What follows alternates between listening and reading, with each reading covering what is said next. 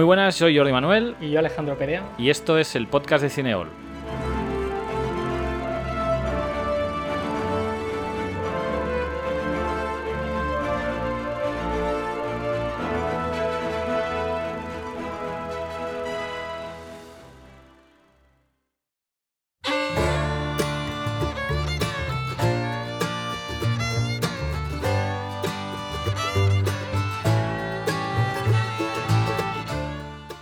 Hoy vamos a listar las películas destacadas que se estrenan en España este, en este 2023. No sabemos si merecerán la pena ser recordadas a final de año, eh, pero bueno, por el bien del cine, no, Alejandro, esperemos que sí. Sí, yo creo que el cine, aunque es verdad que, vamos a decir, a nivel de negocio no funciona como funcionaba años atrás, especialmente en la taquilla, donde le está costando bastante eh, arrancar. Yo creo que, por ejemplo, el 2022 ha sido un buen año para el cine a nivel de calidad, ¿no? Hay gente que decía, bueno, ahora que está tan de moda hacer los top 10, a mí realmente me ha costado, ¿no? O sea, yo podría escoger 30 películas que este año han rayado a buen nivel. Y para el 2023, que podemos decir que ya la producción se ha estabilizado después de la pandemia, no sé, tengo esperanzas, ¿no? De que haya grandes películas, aparte ya veremos que hay grandes nombres. Así que Sí, de hecho, expliquemos un poco el formato de este episodio. Como este episodio es como un, un coming soon, ¿no? O sea, lo que viene el año que viene. Lo hemos dividido en, tres partes, ¿no? Una primera parte que es eh, sobre películas originales. Un segundo bloque donde hay eh, remakes, secuelas o readaptaciones de películas, bueno, estrenadas. Y un tercer bloque que está más enfocado en las películas de Marvel, de DC y algunas de videojuegos que también veremos el año pasado. De hecho, nos animó a hacer este episodio porque eh, Alejandro, bueno, eh, hablando no me dijo, ostras, es que el año que viene viene mucha cosa.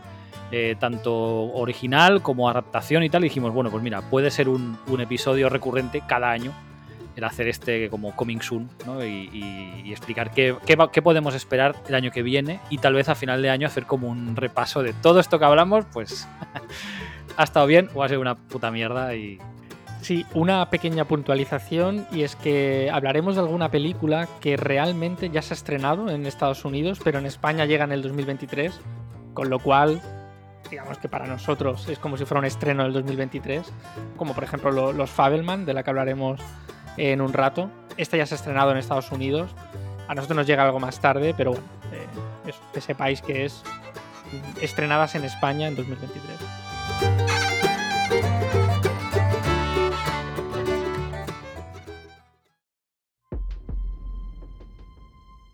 Pues vamos allá, ¿no? Empezamos, como comentaba Jordi, con el bloque de originales. La verdad es que hay muy buenos nombres. Eh, de hecho, vamos a empezar con Christopher Nolan y su película Oppenheimer. Como podéis imaginar, está basada en el físico que trabajó en este proyecto Manhattan, ¿vale? Para desarrollar la bomba atómica. Yo, la verdad, eh, tengo muchas ganas de verla porque al final es Nolan, ¿no? Y creo que tiene crédito suficiente para esperar una película suya. Pero, ostras, tanto Tenet como Dunkerque, especialmente Tenet, me dejó bastante frío. Y mira que esperaba bastante de, de ella, pero no sé, creo que es una película que se enreda bastante, ¿no? Y al final no me acabó de hacer el peso. Y Dunkerque, un poco lo mismo. Mira que yo soy fan del cine bélico, pero no me acabó tampoco de, de parecer redonda, ¿no? Esta he visto el tráiler, eh, aparte lo vi en pantalla grande y bueno, pues como que me he reenganchado, ¿no? He dicho, esto pinta muy bien, no sé qué. Bueno, es Nolan y yo creo que puede salir algo bueno de aquí. yo estoy contigo. Yo después de Dunkerque que me dejó muy frío y Tenet que intenté que me gustara, ¿no? O sea, intenté entenderla, intenté entrar y me acabó de dejar un poco frío, ¿no? Como con Dunkerque. Entonces yo con esta me pasa un poco como a ti. Yo estoy un poco a la expectativa, obviamente es Nolan y, bueno, y seguramente será la que más ganas tenga de ver de momento este año, pero veremos a ver qué pasa. Pues después de Nolan pasamos a otro gran nombre como Darren Aronofsky con su película La ballena, donde Brendan Fraser después de pasar una mala racha en su vida personal, vuelve a la primera línea ¿no? de actuación interpreta a un profesor de inglés obeso eh, y recluso, bueno, ex recluso, que intenta reconectar con su hija adolescente distanciada para tener una última oportunidad de redención. ¿no? Esto es lo típico de. Que de hecho incluso tiene algo que ver con su vida. ¿no? Él no, ha estado en la cárcel, evidentemente, pero sí que ha tenido unos cuantos años, ¿no? Donde por distintos problemas de abusos, ¿no? ha estado como muy apartado ¿no? de, de, la luz pública y ha tenido, digamos, muchísimos problemas de psicológicos y de Aquí, bueno, pues también la película es un poco eso, ¿no? Es intentar reconectar con aquella vida pasada que por un motivo u otro has perdido. Ha tenido bastante buena acogida en Venecia, por lo que parece, hubo un gran aplauso. Yo lo que estoy a la expectativa es de saber si será el Aronofsky de Noé, que bueno, no me acaba de gustar, o si será el Aronofsky también de pelis un poco más complejas, ¿no? O quizá un poco más en los bordes, ¿no? del cine comercial. Sí, de hecho no es la más comercial, por decirlo así, ¿no? Es como la más común. A mí me gustó, o sea, como película está bien hecha, pero sí que es verdad que se va muy de lo que él ha hecho siempre. De hecho, eh, tras ver Madre, que es la última que hizo, que es como una paranoia brutal, pero está muy bien. O sea, realmente la película, bueno, te, te da que pensar, ¿no? Y además, después de repasar la filmografía suya en el podcast, bueno, no es mi estilo de director, pero sí que es verdad que es, al, menos es alguien que propone algo nuevo, con lo cual, bueno, tal vez es una, historia más personal, ¿no? Es como más, más interior, ¿no? Como la que hizo con Mickey Rourke, ¿no? Que la que del boxeador, que es una, una, historia más, no sé, más cotidiana, ¿no? Por decirlo algo así. No tan abstracta y tan psicotrópica como madre. Pero bueno, sí, volver a ver a Brendan Fraser, la verdad es que, mira, hasta me hace gracia porque hace poco volví a ver La momia. Y la verdad es que es una película que es súper divertida y el chaval lo hace súper bien y es un chaval que cae bien y es majote, con lo cual, oye, pues mira, eh, si está de vuelta, pues perfecto. Sí, sí, sí, yo aparte yo creo que se lo, se lo merece, ¿no?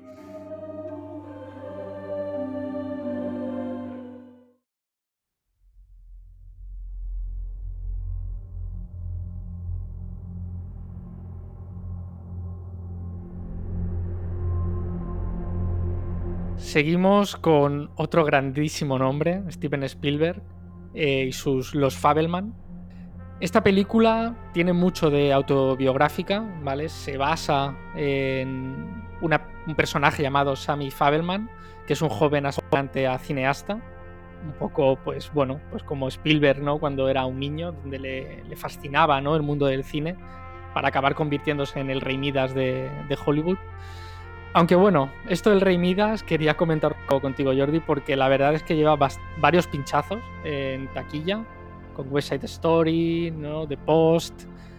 Los Fabelman no está funcionando nada bien en Estados Unidos. De hecho, la taquilla está siendo muy baja, muy por debajo de lo esperado. Y encima ahora con la competencia de Avatar, mm, que está absorbiendo prácticamente todo el público, no sé, a mí me, da pena, ¿eh? Porque, bueno, bueno, Spielberg, quiero decir, es uno de los grandes de la historia del cine. Y esta película a mí sí que me interesa especialmente porque es una de estas películas de cine dentro de cine que a mí me, me encantan, ¿no? Y aparte, yo no la he visto, pero presiento que será una carta de amor al cine. Así que, no sé, yo tengo bastantes ganas. Mm, lo que he leído de la poca gente que la ha visto ¿no? en Estados Unidos y tal, pinta muy bien las opiniones son buenas. Así que nada, eh, en cuanto se estrene, de cabeza que voy. Yo creo que es una peli que tal vez es más para... Es lo que tú decías, si es una declaración de amor al cine, creo que esto a la gente que va al cine como el que va a la bolera, o va, no sé, a hacer, no sé, otra cosa, no le interesará mucho. Por eso tal vez eh, el problema en taquilla, ¿no? O sea, Spielberg siempre lo tenemos asociado, a lo mejor ahora en sus últimas películas no, ¿no? Pero siempre lo asociamos al blockbuster, a la película de fantasía o de acción o de ciencia ficción, pero que atrae a las masas. O sea, eh, Spielberg podía ser el director de Avatar, ¿no? Como, como película de ciencia ficción de 3D que lo peta. Y aquí en este caso parece que a mí, por lo que has dicho, me da como un poco la sensación que es como si estuviese haciendo su última película, ¿no? Y es como que mm, ruedo lo que, ¿no? Lo, que yo siento ¿no? Por, por, el cine, pues aquí lo plasmo, ¿no? Y el caso es que a la gente dirá, pues a la gente le da un poco igual lo que, lo que tú pienses por el cine. A él también dirá, vale, pues a mí me dais igual vosotros, o sea, yo hago las pelis que yo quiero, ¿no? Que para eso soy Spielberg, ¿no? Yo, por ejemplo, a mí lo que me pasa con él es que ya las últimas películas no me han interesado. O sea, yo desde Lincoln, eh, War Horse, eh, incluso el Ready Player One, no me espero mucho ya de lo que él haga, a menos eso, que haga una película que digas, ostras, vuelve otra vez a, tener un guion o a tener una idea que es novedosa, ¿no? Y hacía la comparación con Avatar porque James Cameron vale que se ha tirado no sé cuántos años haciéndolas y ya, bueno, lo hemos hablado muchas veces, que ojalá dejase de hacer eso, pero cuando la saca, ves la innovación tecnológica, ves el 3D otra vez, o sea, ves por qué, o el, motivo del por qué ibas al cine, que es el, disfrutar de una experiencia, ¿no? Sí, eh, de hecho es un buen tema para un podcast, ¿no? Hablar de la grandeza del cine, ¿no? Actualmente, que prácticamente es la excepción, como Avatar y esa pérdida de la clase media que había, ¿no? De películas con una cierta entidad, ¿no? Que no eran ni cine ni de autor de bajo presupuesto. Porque prácticamente lo que es el cine taquillero es casi el cine evento, ¿no? Donde la gente va porque la, película es un evento. Y eso también creo que es un riesgo para, para el cine. Porque que solo triunfa Avatar, al final también es un problema. Yo creo que Spielberg sí que es verdad que se ha alejado un poco, ¿no? De ese cine, bueno, pues de enorme presupuesto, no una gran producción, que evidentemente Los Fabelman no es una película barata. No, no, claro, seguro. Pero claro, no son los casi 400 millones que se rumorea que ha costado Avatar, ¿no? Mm. Eh, pero bueno, eso ya daría para otro, para otro podcast. De hecho, puntualizar que se estrena en noviembre. Eh, bueno, no, se estrenó en noviembre en, Estados Unidos, eso que decías tú. Vale, vale. Sí, creo que en España llega a mediados de, enero, me parece. O sea, no, no le queda mucho.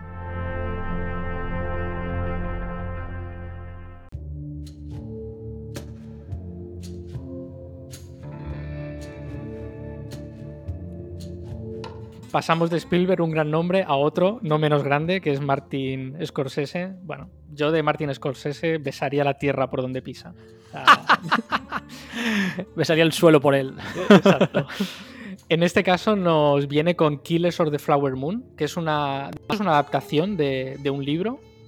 Eh, el libro está, bueno, es de David Grant, así se llama el autor, que ya otras obras suyas han llegado al, al cine, como The Old Man and the Gun, la película dirigida por David Lowery y protagonizada por Robert Redford, o Z, La ciudad perdida, dirigida por James Gray, un peliculón, a mí me encanta. En este caso nos sitúa en los años 20, ¿vale? Donde los miembros de una tribu de nativos americanos en el condado de Osage, en Oklahoma, son asesinados cuando se encuentra petróleo en sus tierras y el FBI decide investigar. Le tengo, o sea, unas ganas, vamos, tremendas en principio el estreno está previsto para mayo, ¿no? O sea, aún nos quedan unos meses de, espera. Pero bueno, o sea, a ver, Scorsese yo iría a ver cualquier cosa que haga. Además, la anterior, que es el irlandés, a mí me encantó. Eh, bueno, pues sí. Es otro de los que de los, digamos, pocos directores, ¿no? O creadores que quedan en, en el cine actual. Pues sí, Scorsese y Clint Eastwood son de aquellos que pienso el día que nos falten lo que se va a echar de menos porque creo que con ellos se irá una forma de hacer cine que está prácticamente ya extinguida. Sí. Pero bueno, eh, toda película que saquen es un regalo y hay que ir a verla y apoyar este cine porque creo que es muy importante. Después de hablar de grandes nombres como Nolan, Spielberg, Scorsese, Ahora pasamos a uno quizá no tan conocido, ¿vale? Es Todd Field, eh, con su película Tar, que está prevista para el 27 de enero. Esta película, bueno, pues en principio son de aquellas que en la línea de salida, pues quizá no es tan esperada como, como otras, pero donde, bueno, ya el run run de los festivales, ¿no? De gente que ya la, ya la ha visto, ¿no? Le está dando como bastante, bastante vuelo. De hecho, el otro día, escuchando el Marea Nocturna, un podcast de cine de género, eh, uno de ellos la, comentaba ¿no? y decía que era de sus películas favoritas, a pesar de no ser cine de género. Así que, bueno, bastantes ganas ¿no? de, ver cuál es la propuesta.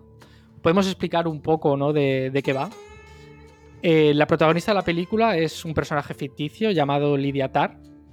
Eh, la vida de esta cantante, bueno, directora de orquesta, mejor dicho, perdón, no cantante, parece un sueño hecho realidad en todos los sentidos.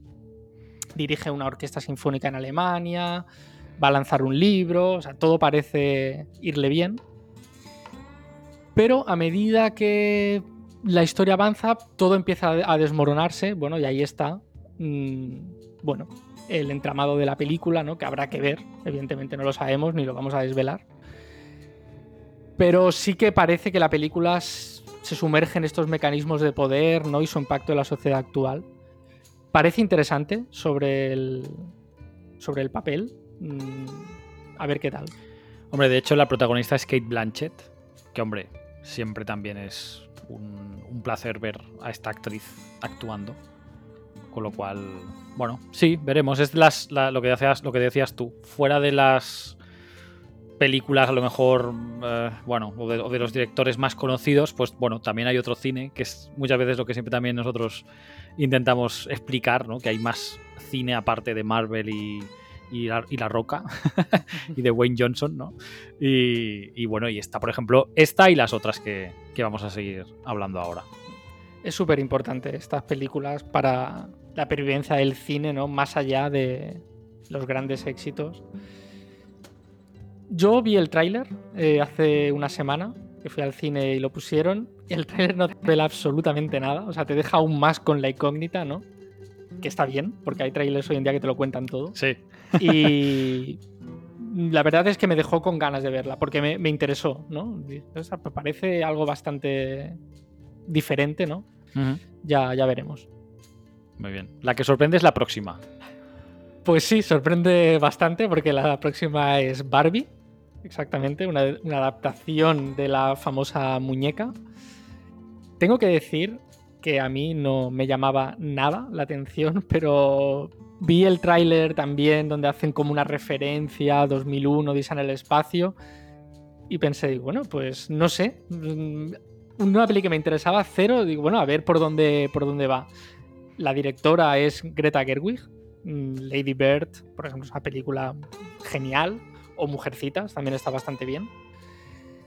No, la verdad es que no, sé qué decirte. Mm, no me imaginaba una adaptación de, de Barbie al cine. No me interesaba nada, pero después de ver el tráiler digo, bueno, depende cómo lo enfoquen. Quizá tenga cierto interés. Yo, ni aun saliendo Margot Robbie y Ryan Gosling haciendo de Ken, no me. Bueno, no sé. Bueno, esperaré a, ver, esperaré que la veas tú. Y si se me la recomiendas, pues bueno, entonces ya, ya veremos, ¿no? Ya veremos. Quizá al final acabamos haciendo un podcast de 5 horas destripando la película. Ya ves, ya ves, ya ves. ¿Qué le pasa a Barbie, no? ¿Por, qué la, ¿Por, qué la, echan de Barbilán? Que he leído por ahí que es de lo que le pasa, ¿no? Bueno, veremos a ver. La estrena el 21 de julio, o sea que aquí también sí hay que esperar mucho ya. O sea, casi vacaciones de verano y, estamos aún que casi no ha llegado ni fin de año. O sea que bueno, aún, aún queda, aún queda. Para la que no queda tanto, porque de hecho la estrenan el 13 de enero, es Holy Spider de Ali Abasi la verdad es que es una película que pinta muy interesante, ¿vale? Está basada en, hechos reales, ¿vale? Sobre un asesino, ¿no? Que hay en, Irán. Me llama la atención porque parece que es como una especie de neo-noir, thriller.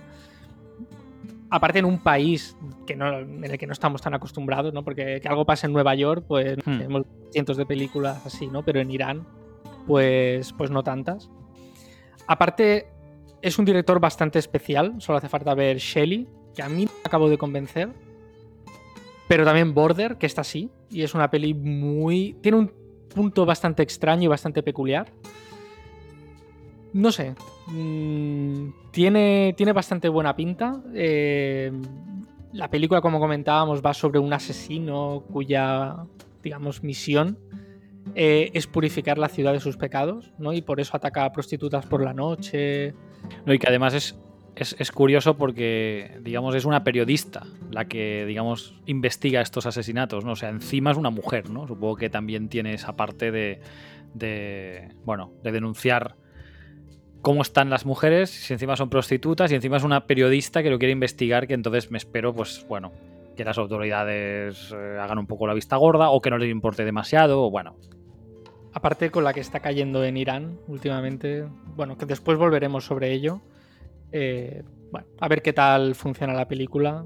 Tiene buena pinta, a mí me, me llama la atención. Pues una semana después, para el 20 de enero, está prevista Babylon de Damien Chazelle, tiene. A ver, tiene bastante buena pinta, pero un poco como la de Spielberg. Está siendo un fracaso en, taquilla. No es una película barata, tampoco. En este caso, bueno, nos narra un poco la decadencia, la depravación y los excesos escandalosos que provocan el ascenso y la caída de varios soñadores en el Hollywood de los años 20. La película dura más de tres horas o casi tres horas, ya puede estar bien, porque una peli de hora y media, bueno, se pasa bien. Si son tres horas, tiene que estar muy bien hecha para que no se pierda la, atención. No lo sé, eh, pinta interesante, pero bueno, viendo cómo le está yendo, parece que el boca-oreja no está funcionando demasiado. A ver qué tal. Eh, yo me, creo que esta sí que me, me esperaré a ver qué, cuál es el run run, ¿no? Para ir a verla, porque para ir a ver una peli de tres horas al cine, mm, ya tiene, tiene que interesar mucho. Yo de Damián Chazelle vi la de First Man y, uff, no sé, eh, tampoco no acabé de conectar demasiado con la película. Y eso que el tema, que es ciencia ficción, bueno, aún es de los míos, ¿no? Digamos, o... con lo cual esta película, bueno, tal vez la acabaré viendo en algún momento pero sí que no es. no será de las. Digamos que me interesa. Además, lo que dices tú, ya el tema en sí, no por nosotros que nos gusta el cine y al final si te recomiendan la verás, da igual si habla de los años 20 o de los años. es igual, ¿no? la gente ahora le cuesta ir al cine porque con las plataformas y tal ya no es lo mismo que antes. Entonces, es una lástima porque tal vez propuestas de este estilo se acabarán. Y al final acabaremos teniendo películas monótonas de los mismos temas, que son los que funcionarán, y el resto pues bueno, eh, si cada uno se costea su película, como le pasa pues a Scorsese, ¿no? O a, Wisewood, pues mira, lo que quieras, que te la pagas tú, ¿no? Pero si alguien te la tiene que pagar, bueno, ahí la cosa tal vez. Sí, eh, estoy totalmente de acuerdo. Y el problema es que este tipo de cine tampoco es barato. Y viendo que al final las plataformas están muy bien, pero donde el cine realmente ganaba dinero solía ser en la taquilla había películas que antes fracasaban en taquilla y podían triunfar en el circuito de videoclubs, por ejemplo, pero es que ahora tampoco existe eso. Entonces, mm, pues eso, como no les vayan bien este tipo de producciones, quizá poco a poco las vamos viendo menos y es una pena. Sí. Bueno, ahora pasamos a otro gran nombre, aunque para mí con una carrera un poco irregular, que es Shyamalan, con Llaman a la puerta. En este caso está prevista para el 3 de febrero, para mí es lo que decía, no sé. Shyamalan para mí es una incógnita. Tiene películas que no me gustan nada. De hecho, llevaba varias que no me acababan de hacer gracia, pero bueno, con tiempo, que fue la última, me reenganché. Y en este caso explicamos un poquito ¿no? de, de qué va. Durante unas vacaciones en una cabaña en un bosque alejada del todo, una chica y sus padres se convierten en rehenes de cuatro desconocidos armados que obligan a la familia a tomar una decisión imposible para evitar el apocalipsis. Con acceso limitado al mundo exterior, la familia deberá decidir qué creer antes de que todo esté perdido. A ver, la premisa está muy bien, pero realmente si miras toda la filmografía de Shyamalan, leyendo la sinopsis, todas pintan bien. Pero sí que es verdad que yo creo que tiene alguna película bastante flojita. Yo estoy contigo. Yo he recuperado o he empezado a recuperar películas de, de Shyamalan eh, también porque con mi hija hemos visto alguna ya y, tal, y tal vez lo hacemos porque echas en falta nuevas propuestas, ¿no? Entonces, sí que es verdad que ha tenido bajón o bajones en su carrera, pero con tiempo a mí me, me volvió a reenganchar un poco en su, en su propuesta de, este cine. Sí, un poco, un poco que no te acaba de explicar muy bien qué es lo que está pasando, ¿no? Un poco así. Em, y en esta, bueno, sí, además sale Dave Bautista, Sale Rupert Grint, que es eh, el, chico de, que salía en Harry Potter también, con lo cual, bueno, a ver qué pasa, ¿no? A ver, a ver si sigue la estela de tiempo de que vuelva otra vez a recuperar eh, ese estilo de película y de esos temas que hacía antes, Pasamos a la siguiente con un nombre mítico, la verdad, Walter Hill. Quizá ha venido un poco a menos, también es verdad. Mm, ha dejado de lado la grandeza que tuvo en el pasado. En este caso eh, nos entrega Dead for a Dollar, que está prevista eh, que se estrene para septiembre.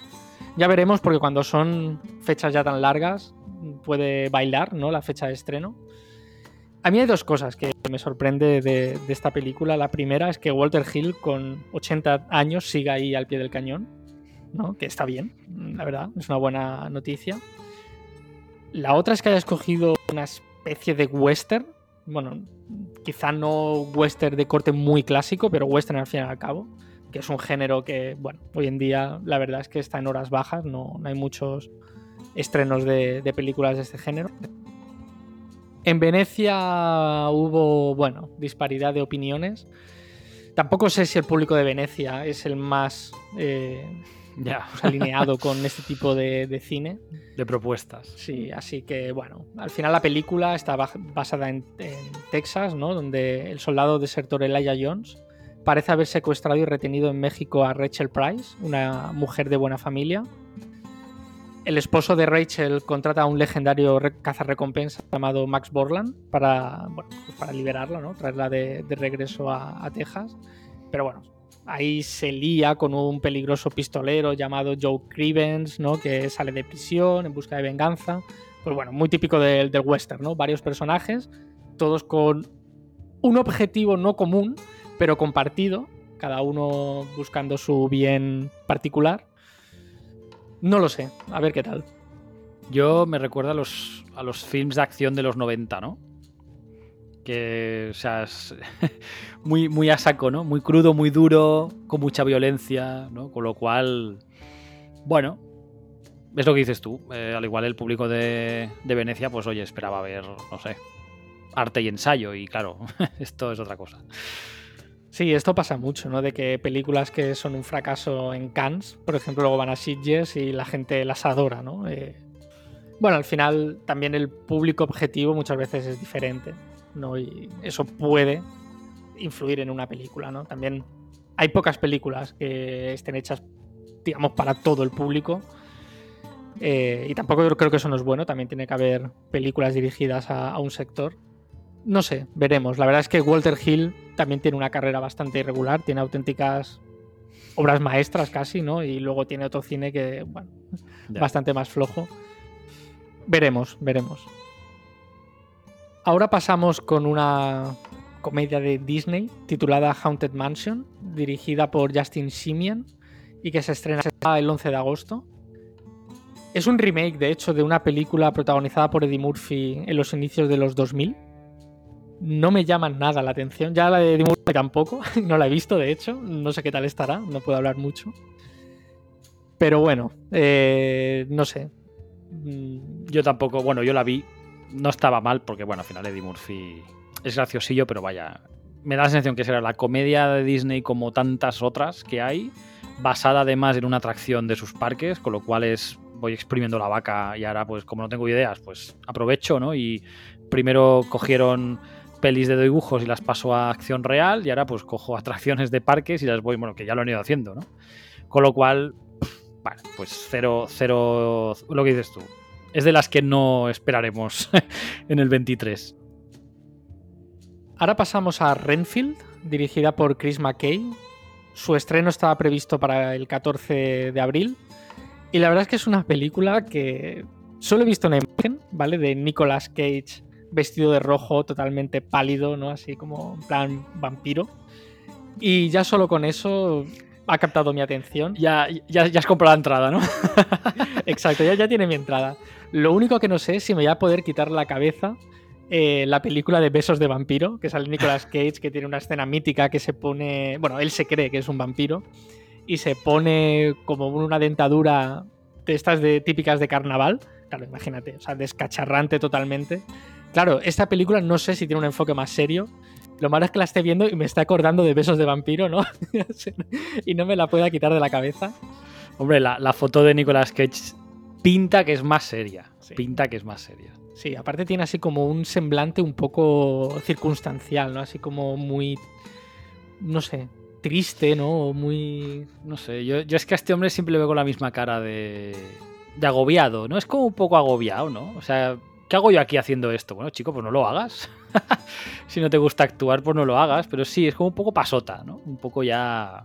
Pero mira, es lo que hablábamos. Son unos. unos actores que en su día tuvieron mucha fama, ¿no? Y, hicieron realmente blockbusters, ¿no? Y era como que se reenganchan a este tipo de películas que a lo mejor son serie B. Pero bueno, mira, siguen haciendo cine y, en alguna pues lo petarán otra vez, ¿no? Porque siempre alguna de estas acaba teniendo éxito y bueno, mira, ellos siguen actuando, ¿no? Sí, aparte es una vuelta de tuerca más, ¿no? Al personaje de, Drácula. En este caso, él, es un, bueno, un paciente de un manicomio que, pese a sufrir delirios y alucinaciones, parece ser que sí que es un sirviente ¿no? del conde Drácula. No lo sé. La verdad es que, a ver, la premisa y la imagen que esto llama ciertamente la atención, ¿no? Eh, pero bueno. Antes comentábamos que volveríamos sobre el tema de, Irán. Y lo hacemos porque queríamos comentar eh, No Beers, la nueva película de Jafar Panahi, cuyo estreno está previsto para el 9 de septiembre. Y decía que volveríamos a ello porque, bueno, primero mis mejores deseos para Panahi, quien se encuentra en la cárcel ahora mismo, condenado a seis años de prisión por participar en las protestas antigubernamentales. Siempre ha sido una persona muy crítica ¿no? con el régimen que se vive allí y bueno, pues dijeron hasta aquí, le han caído seis años. Han habido muchas voces ¿no? del mundo del cine, como la de Spielberg, Juliette Binoche o incluso su compatriota Abbas Kiarostami, ¿no? pidiendo su liberación, pero bueno, hmm. la cosa allí está ahora un poco agitada. Entonces, bueno, mis mejores deseos para él, para la película, ¿no? Que quizás si la película tiene éxito pueda ayudar, ¿no? En, que... la, más gente conozca, ¿no? La situación de, del director. Y bueno, Panaji, evidentemente, es un director consagrado, ¿no? De hecho, este, o sea, con esta película ganó el premio especial del jurado en el Festival de Venecia, que parece una buena película, donde, bueno, en este caso eh, son dos historias de amor paralelas en las que los deseos de las parejas se ven frustrados por obstáculos ocultos e inevitables, la fuerza de la superstición y la mecánica del poder. La verdad es que leyendo también un poco la sinopsis, no sé si, no lo sé, ¿eh? esto es simplemente una conjetura, pueda ser una metáfora de lo que está viviendo el país. ¿no? Y que también quizá por ahí le hayan querido, además de las protestas y todo esto. No lo sé. Eh, yo espero que, bueno, que lo liberen, ¿no? Y que a la película le vaya bien, porque quizá ese, bueno, pueda ser de altavoz, ¿no? Que ayude a que, a que lo liberen. Y vamos a cerrar eh, este bloque ¿no? de películas originales con un enorme nombre como el de Parchan Book. Esta película ya también se ha estrenado en Asia, aquí a España llegará el 20 de enero y es Decision to Live. A ver, de Parchan Book es como hablar de Scorsese, ¿no? No hace falta casi ni presentaciones. All Boy, Sympathy for Mr. Vengeance, Sympathy for Lady Vengeance, John Security Area o la más reciente y fantástica La Doncella pues bueno, yo no me la pierdo por nada del mundo. Como si tengo que ir de rodillas al cine. o sea, es una película a la que le tengo muchas ganas. Está nominada al Globo de Oro como película de habla no inglesa. En el Festival de Cannes estuvo a la mejor dirección. Y en este caso, bueno, vuelve con un, con un thriller, ¿no? Donde Hae Jun, un veterano detective, investiga la sospechosa muerte de un hombre en la cima de una montaña. Pronto comenzará a sospechar de Sore, la mujer del difunto, mientras la atracción que siente por ella le desestabilizará. A ver, para mí Parchan es sinónimo de, éxito, ¿no? de pelis que, me encantan. De hecho, también incluso en producciones, vamos a decir, más internacionales. No, que no es que las pelis de Book no, sean, no lo sean, pero lo último que hizo fue La chica del tambor, una serie británica, que está genial. Y la verdad es que le tengo muchas ganas.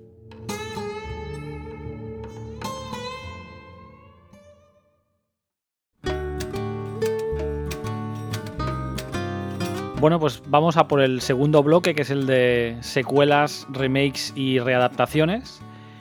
Y empezamos con, bueno, yo creo que este año que viene, aparte de, lo que comentábamos al principio, ¿no? De pues la peli de Nolan, de Scorsese, eh, que ya, bueno, y de, y de este último director que hablabas antes, de Park Chan-wook, hay otras secuelas o otros remakes que son también de primeras espadas, por decirlo así, ¿no?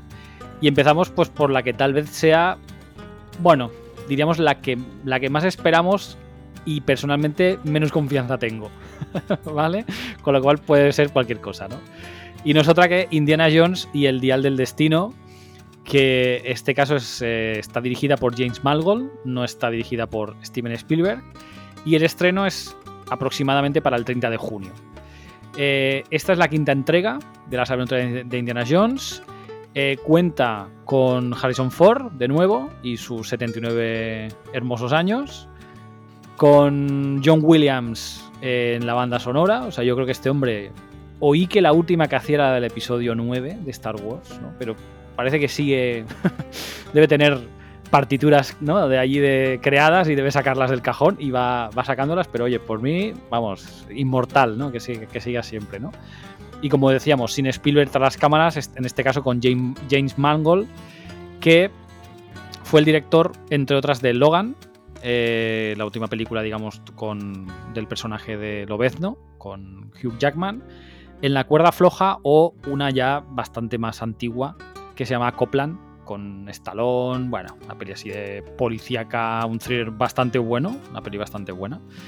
Con lo cual, a ver, yo es lo que os decía, mi punto de vista es quinta película de, de Indiana Jones con Harrison Ford, que me encanta que salga, pero que con 79 años, pues, ostras, tampoco espero que haga, no sé, mucho salto, ¿vale? Eh, lo único que tengo yo es el regusto amargo del episodio, bueno, de la, iba a decir episodio 4, de la cuarta parte, ¿no? Que es eh, esa sí que la hizo Spielberg, que fue la primera con Disney y que para mí fue un bluff, pero vamos, altísimo. O sea, de hecho fue un, cuando empecé a ver que Spielberg ya, o sea, la película está súper bien hecha, o sea, y dirigida es genial, pero lo que es el argumento, bueno, ni fu ni fa, ¿no? Eh, para daros unos apuntes, pues bueno, el argumento, eh, la película la sitúan en los, digamos, a finales de los años 60, en la época de la Guerra Fría, la energía nuclear, y donde, digamos, hay un espionaje, ¿no? Que ahí sí que a lo mejor Indiana Jones no está acostumbrado a eso, ¿no? Eh, a, lo mejor está más acostumbrado a esos blancos y negros, ¿no? O sea, o los nazis o, los americanos, ¿no? Un poco, ¿no? Es, esa idea. Y aquí hay como hay espionaje y más grises y bueno, dicen que es una de las cosas que, que ahondará la, la, película, ¿no? Em, bueno, no sé, ya, ya, no quiero decir nada más porque no quiero empezar aquí a rajar de, de estas adaptaciones extrañas. Alejandro, ¿cómo lo ves? Yo te iba a preguntar que, de qué cuarta integra estábamos hablando. No me suena, ¿eh? o sea, que tú peor que yo. no, no, no me. Bueno, Indiana Jones 4 no, no, no, me gusta especialmente, la verdad. No, me dejó un poco frío. Sí, está todo. Es lo que dice, la puesta en escena todo está bien, pero no. En aquel momento no me dejó con ganas de más. De hecho, como que no me interesaba demasiado pero yo la verdad es que me motivo pronto. Y el otro día en el cine me pusieron el tráiler y solo ver las letras de Indiana Jones, la tonadilla, claro. la tonadilla mítica de John Williams y dije, ¿cómo no voy a querer otra nueva entrega? A ver, la iremos a ver, claro que sí, porque es Indiana Jones, ¿no? Y esperamos que al mejor cuando acabe nos den alguna, ¿no? alguna opción de ver si hay más películas con otro personaje o hablaban de una serie, que no sé muy bien si eso va a ir por ahí o no. Yo adoro a Spielberg, lo he dicho muchas veces, pero bueno, viendo que la cuarta entrega no funcionó, quizás lo que le hace falta, ¿no? Eh, a ver si con, nuevos aires, ¿no? Y James Mangold, mm, bueno, o sea, no es un director desconocido que haya hecho películas malas, sino que Logan, La cuerda floja o Copland, que has citado antes, son grandes películas, ¿no? Entonces, bueno, quizá ese soplo de aire fresco es lo que le venga bien a la saga si además quieren continuarla, ya supongo que sin Harrison Ford, porque bueno, por un tema de, edad. Mira lo que te voy a decir ahora y mira lo que te voy a decir. No sea que lo maten como mataron a Han Solo. Y así vayan, en lugar de pensar como, mira, lo único que me gustó de la cuarta, entre comillas, es el chico. O sea, Shia LaBeouf creo que es un chaval que tiene un talento que no sé qué ha pasado con él. No sé si es que, bueno, ¿no? Tuvo sus momentos extraños como actor. Y, sí que ahora se le va viendo en algunas películas más así independientes, pero yo creo que era un chaval que tenía una, un carisma y tiene una manera de ser que, a ver, no es, no es Indiana Jones como Harrison Ford, pero para seguir haciendo películas así, de aventuras y tal, ostras, yo creo que era un chico que, cuadraba en el papel. Y es lo único que creo que de aquella película, más o menos, valía la pena. A ver, alguna escena que estaban muy bien hechas, pero a nivel ¿no? más fuera de, esas ideas, ¿no? Creo que era lo único que valía un poco la pena. Entonces, espero en esta que al final de la película desvelen un poco la idea de Disney, porque no creo que maten, en el sentido de matar, de cerrar la franquicia y decir, se acabó. ya, no, ya no hacemos nada más que un Indiana Jones. No me lo creo. Se han, han rehecho, bueno, han han renacido o resucitado a Willow. Espero que con Indiana Jones nos den alguna pista.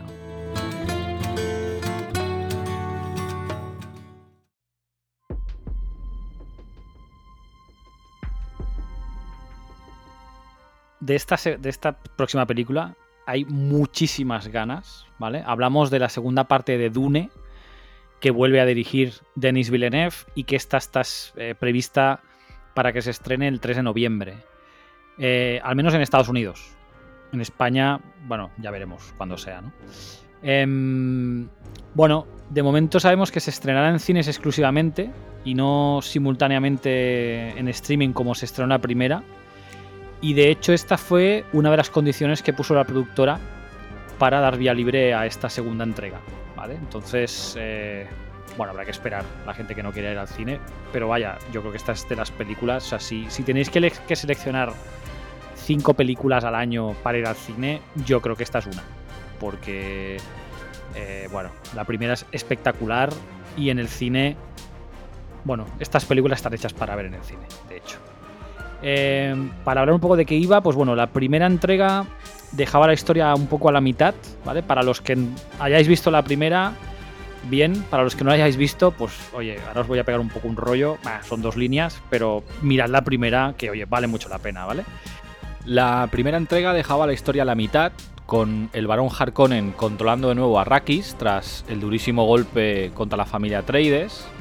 Eh, por otro lado, Paul Atreides, que está interpretado por Timothy Chalamet, que es heredero de esa familia, ha logrado sobrevivir a lo que parecía una muerte segura y ha unido sus fuerzas con los Fremen que es ese grupo que vive en el desierto de Arrakis. Y, y bueno, a ver qué pasa. O sea, de hecho, yo no me, he, no, me he leído los libros, o sea, no sé si son. si estas películas son muy fieles o no a, a los libros. Pero a mí la primera parte, aun siendo compleja, me, me, enteré bastante de todo.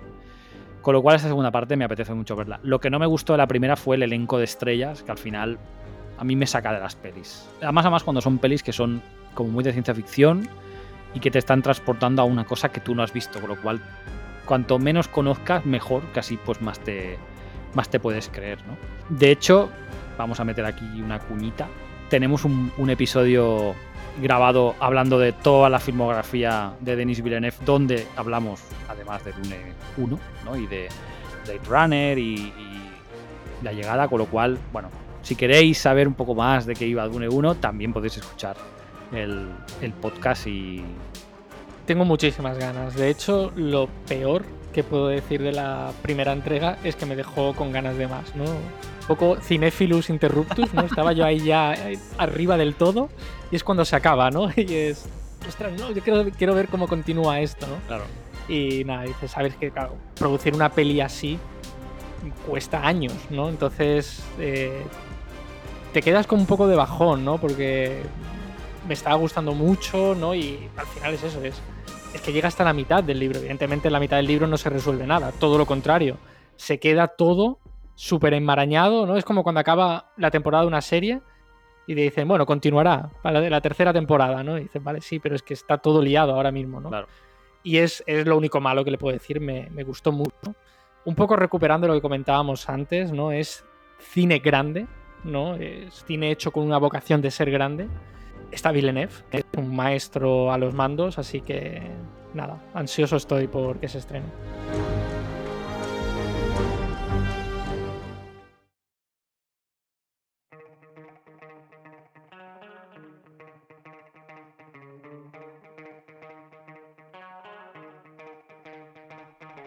Pues otro personaje que también es súper. Bueno, yo creo que es de los pocos que cuando estrenan película es un, es un blockbuster, es Tom Cruise.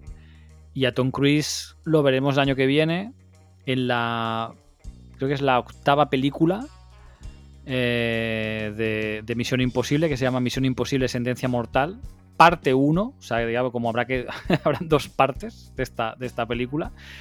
Dirigida por Christoph McQuarrie y que tiene previsto su estreno en España el 14 de julio. De hecho, haciendo un poco de, retrospectiva, desde el estreno de la primera parte en el 96, que fue la primera, bueno, fue Misión Imposible, que es de, Brian De Palma, nadie esperaba que llegaríamos a ver ocho películas y además todas protagonizadas por Tom Cruise, que al final a veces estas estrellas como que, bueno, aparecen en una peli a la que empieza a ver secuelas como que se van, ¿no? Y ya se dedican a otra cosa, ¿no? Sí, y aparte en, una saga tan irregular, ¿no? Porque la primera sí que es verdad que es bastante buena, pero la segunda es bastante mala, de hecho, ¿no? Sí. Y nada parecía indicar que sería una saga con tanta vida. Yo las últimas mm, no las he visto, pero hay una en concreto que es bastante buena, ¿no? De esta como nueva trilogía que hicieron después. O sea, que parece que como que han conseguido recuperar un poco la saga yo desde luego sé lo que tú dices, no esperaba que hicieran ocho partes y más viendo cómo fue la segunda entrega, incluso la tercera, que tampoco fue... Sí, el, tema fue que, que, la primera, bueno, la segunda parte creo que la dirigió John Woo, que venía de hacer dos caras, o bueno, las películas que de golpe se pusieron de, moda por aquellos años, y aquellos fue como un, bueno, un mix de peli de acción, además escenas muy extrañas, bueno, quitaba toda la trama de espionaje que sí que tenía la primera, ¿no? De, Brian De Palma, ¿no? Y, que de hecho lo que era Misión Imposible, ¿no? Que era más así, de espionaje. Y fue un, film más de acción, ¿no? Misión Imposible 3, que la dirigió JJ Abrams, mi amigo, ese sí que sentó las bases un poco de la trama actual, ¿no? Añadiendo, pues bueno, ¿no? Es como un poco lo que han hecho con James Bond, ¿no? Que tienes a una organización que es como transversal y salen todas estas nuevas películas de Daniel Craig lo único que a partir de la quinta parte, porque la cuarta eh, también la cogió Brad Bird, que además es eso, el director del Gigante de Hierro, de Los Increíbles, Los Increíbles 2, bueno, un tío que tiene, tiene sus tablas. Hizo la cuarta, que ya está bien, pero lo mismo, ¿no? O sea, tiene su parte de. O sea, tiene más parte de acción que parte de trama de espionaje, ¿no? Y en cambio, en la quinta, que ya la cogió Christoph McQuarrie, que dirigió con Tom Cruise la de Jack Reacher, la primera, bueno, de hecho creo que dirigió las dos, pero dirigió la primera y aquello ya fue como algo nuevo, porque ahí sí que hay mucha más trama de espionaje, tiene sus escenas de acción porque es Misión Imposible, pero ahí sí que ya le ha dado más, más empaque, ¿no? Y es el mismo director en la quinta, en la sexta y en estas dos. Eh, con lo cual, yo en esto sí que estoy súper metido, porque yo sí que las he visto. Tampoco es una trama, ¿no? No esperemos aquello. Pero son buenas películas lo que hablábamos antes, ¿no? Es el, cine hecho para verse en pantalla y, con ganas, ¿no? De hecho, una de las, de las eh, no sé si fue la, sexta, empezó Tom Cruise a hacer sus eh, secuencias de acción, ahora las hace casi todas él. Corren vídeos, no sé si los habéis, bueno, si los habéis visto por Twitter, tirándose de aviones, eh, tirándose con una moto, en paracaídas, bueno, subiéndose al avión y vale, sí, estaba enganchado ya, ya, pero el avión se va y Tom Cruise sigue allí, ¿no? Es como, bueno, el, tío le ha pillado el gusto a esto, pero un poco como con la última, bueno, con la segunda parte de Top Gun, ¿no? Que es un, actor, ¿no? Que tiene tanto carisma y que la gente le tiene tanto aprecio, entiendo, que ostras, haga lo que haga, el tío se ha ganado el derecho a, que la gente lo vaya a ver al cine, ¿no? Entonces, son las dos últimas pelis, entiendo que ya él cierra también como un, un ciclo. Y yo creo que esta película si, si, es, si sigue la línea de la quinta y la sexta, serán muy buenas películas para acabar la, saga. Yo con Tom Cruise he tenido una relación de amor-odio. Digamos, durante mucho tiempo no, me gustaba. Pero a medida que han ido pasando los años, le he ido cogiendo cariño, ¿no? Y creo que se ha ido ganando un poco también el respeto, incluso de una comunidad más cinéfila. Aunque sus películas al final sean blockbusters y digamos, bueno, pues al final pelis para todo el mundo, ¿no? De hecho, Top Gun Maverick para mí es mejor en todo que el original, algo que no siempre es fácil, o sea, algo que no es fácil, de hecho, para mí es, de hecho, muchísimo mejor. A mí la primera Parece una película muy. Es una película que creo que ha envejecido mal también, ¿no? Es muy ochentera. Eso que te iba a decir. Pero Top Gun Maverick está genial y además lo que comentaba un poco de ese respeto ¿no? entre la comunidad cinéfila es que él, de hecho, fue el principal impulsor para que Top Gun Maverick tuviera un estreno grande en cine. de hecho, Paramount quería un estreno bueno, más o menos, y enseguida la, la plataforma de Paramount, creo que es Paramount Plus, se, llama, o no sé, porque vaya tantas, tantas plataformas de streaming que ni idea. Y él dijo, no, no, como yo he puesto dinero, esta película va al cine. Y de hecho, es la más taquillera del año. Probablemente Avatar la acabará desbancando, pero está por delante de todas las de Marvel. De hecho, cuando fui a ver la película del cine, él grabó como nada una intro donde sale él hablando diciendo de que, bueno, muchas gracias por ir al cine, con la que está cayendo para las salas de exhibición, creo que, bueno, es de agradecer. Yo creo que él al final pertenece a un, una manera de hacer blockbuster que cada vez está más arrinconada, quizá por Marvel y DC y todo, al final todas estas sagas. Así que todos mis respetos y espero que le vaya bien a la película.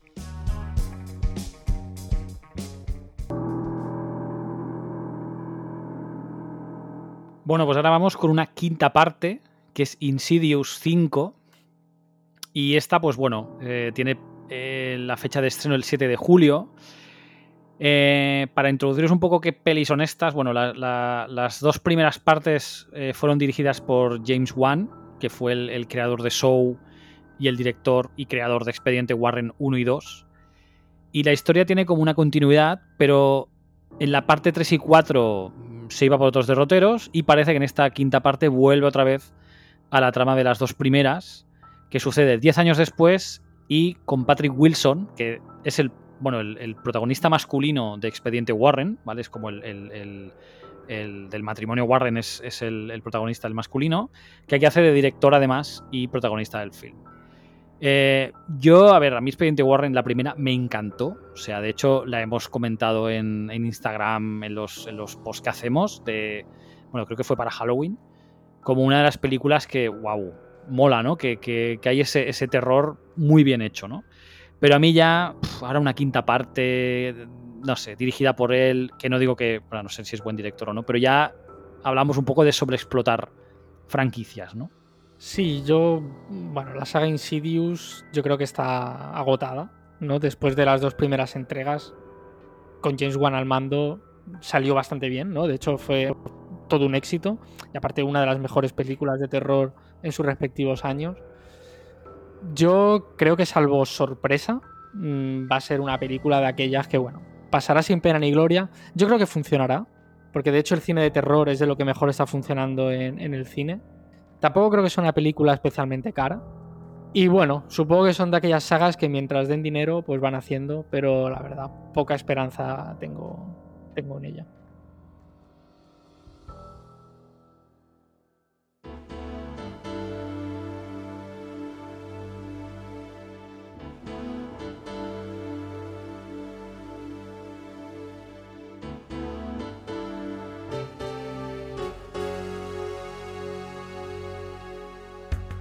Pues a mí me pasa un poco igual con la próxima, que es Creed 3, que es la tercera entrega de la, digamos, revitalizada franquicia Rocky, en la que Michael B. Jordan, que era bueno, el, actor que daba vida al, hijo de, de, Apollo Creed. Eh, que lo interpretaba Carl Weathers en su, en su momento, eh, bueno, pues han hecho una tercera parte, pero sin Sylvester Stallone y además en esta está dirigida por Michael B. Jordan, que es, bueno, hasta ahora era actor, ¿no? Em, a mí la primera y la segunda me gustaron. A mí, de hecho, Stallone, bueno, siempre me ha parecido que tenía más que aportar de lo que aportaba en sí, ¿no? O sea, con, con Rocky con Acorralado yo creo que hizo dos grandes películas y, y bueno, creo que con Creed, sobre todo la primera, bueno, intentó como repensar cómo volver a coger Rocky y creo que está bien pensado, ¿no? Pues no sé, el hijo de Apollo Creed. Lo que ya no sé qué van a aportar con esa tercera parte, ¿no? O sea, al final, lo que hablábamos antes, ¿no? Es la, sobreexplotación de la franquicia, no sé. Sí, yo las, dos primeras de Creed las disfruté bastante, me gustaron creo que ninguna ha llegado al nivel de Rocky 1. Yo creo que sigue estando por encima de, de todas. Yo creo que los últimos años hemos vivido como la resurrección de sagas antiguas, incluso con sus actores originales, como el caso de, de Stallone en Rocky o incluso Harrison Ford en, en Indiana Jones. Y yo creo que ahora estamos en el paso de ver cómo esas sagas míticas prescinden, digamos, de, bueno, pues de su actor o actriz, digamos, principal. Y yo creo que es por esto que han decidido ya decir, bueno, pues que Stallone no salga, que al final, es en la escena donde salga, se va a robar la escena eh, solo con su presencia, para intentar, bueno, darle una continuidad. Si les sale bien o no, pues bueno, esto también dependerá mucho de que la peli esté bien. Es lo típico, si la peli es un desastre, todo el mundo dirá, claro, es que no está Stallone, no sé qué, ¿no? Y si sale bien, pues la gente dirá, bueno, que ya tocaba, ¿no? Que, porque esto, cada uno se apunta al barco ¿no? que, que toca, al que vaya a buen puerto y ya está, ¿no? Pero bueno, Bueno, pero Stallone no está acabado, porque más adelante hablaremos de una que se estrena este año que sale Stallone. Bueno, de hecho, mm, bueno, es producida, bueno, es, suya, casi casi que es suya, pero bueno, hablamos un poco más adelante. La siguiente es Scream 6, lo mismo. Bueno, es como seguimos con el refrito de, de remakes y secuelas y secuelas y secuelas. Eh, para daros un. Bueno, algo, para destacaros algo, la protagonista es Gina Ortega, que es la protagonista de miércoles, de esta serie que lo está petando ahora en Netflix. Y aparece Courtney Cox, que era una de las que aparecían, una de las actrices que aparecían en, las primeras partes de Scream. Bueno, como lo, que hablamos, ¿no? Tiene que venir alguien de, de las anteriores versiones, de las anteriores partes para que esto parezca Scream, ¿no? Bueno, a mí no me ha encantado esta saga tampoco. Yo creo que vi la primera porque fue la primera, ¿no? Y de hecho estaba dirigida por Wes Craven y fue, hostia, hostia. ¿Qué ha hecho, no? Wes Craven ahora, a mí está ya, no. Que no me esperen que la vea, vaya. yo no soy muy fan de la saga, ni tan siquiera de la primera. De hecho, tengo una amiga que me mataría por esto porque le encanta es eh, la saga de Scream. No lo sé. O sea, como cosa curiosa, bueno, pues que abandonan de una vez Butchboro, ¿no? Se habrán dado cuenta que es un lugar peligroso. que mata gente, ¿no? y se van a Nueva York, veremos, ¿no? Como, bueno, al final es un poco lo que comentábamos, ¿no? Eh, algo hay que hacer con las sagas, hay que darles algún cambio, sea un cambio de caras, ¿no? O un cambio de entorno, algo, ¿no? Porque es que si no, claro, eh, parece que las sagas se estancan en el mismo lugar, ¿no? Y no ni va para adelante ni para atrás.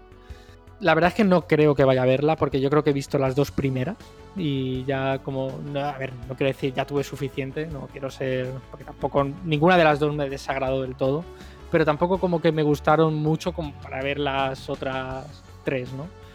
Quizá en algún momento, en algún Halloween, digo, pues venga, va, maratón, ¿no? Y me las veo todas y a ver qué tal. Pero igual, no sé, vistas así seguidas, igual le coges el gustillo, pero a priori tampoco no es uno de los estrenos que me interesa.